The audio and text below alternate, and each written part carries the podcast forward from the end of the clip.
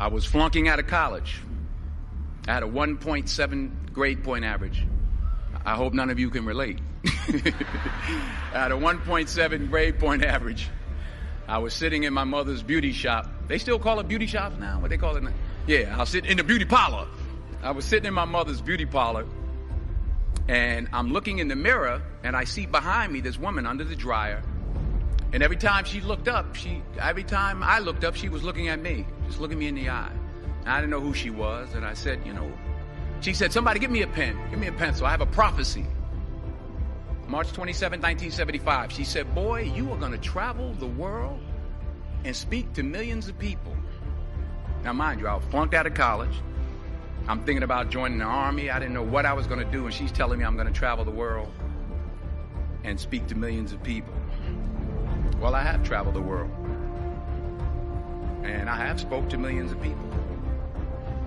But that's not the most important thing, the success that I had. The most important thing is that what she taught me and what she told me that day has stayed with me since. I've been protected. I've been directed. I've been corrected. Fail big. That's right.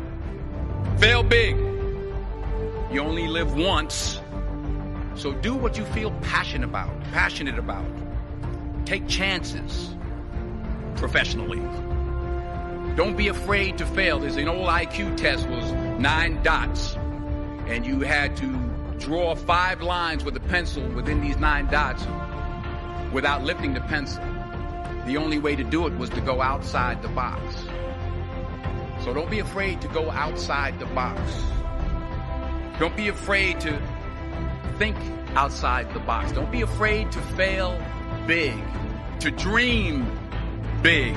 But remember, dreams without goals are just dreams. And they ultimately fuel disappointment.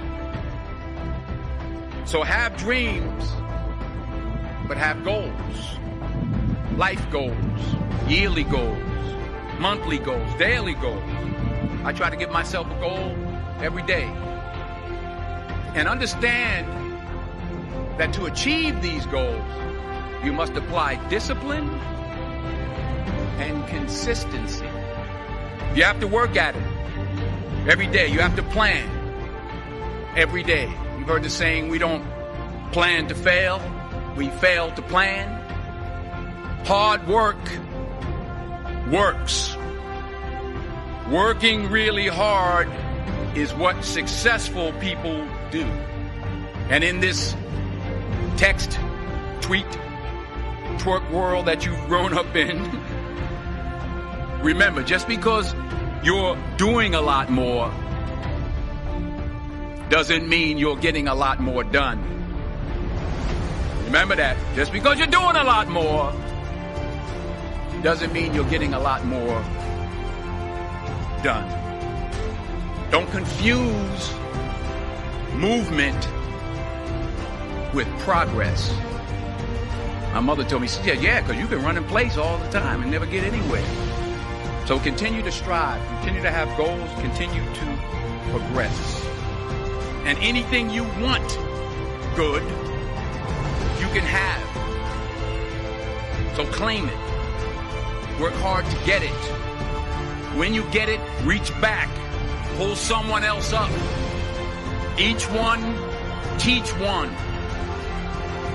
Don't just aspire to make a living. Aspire to make a difference.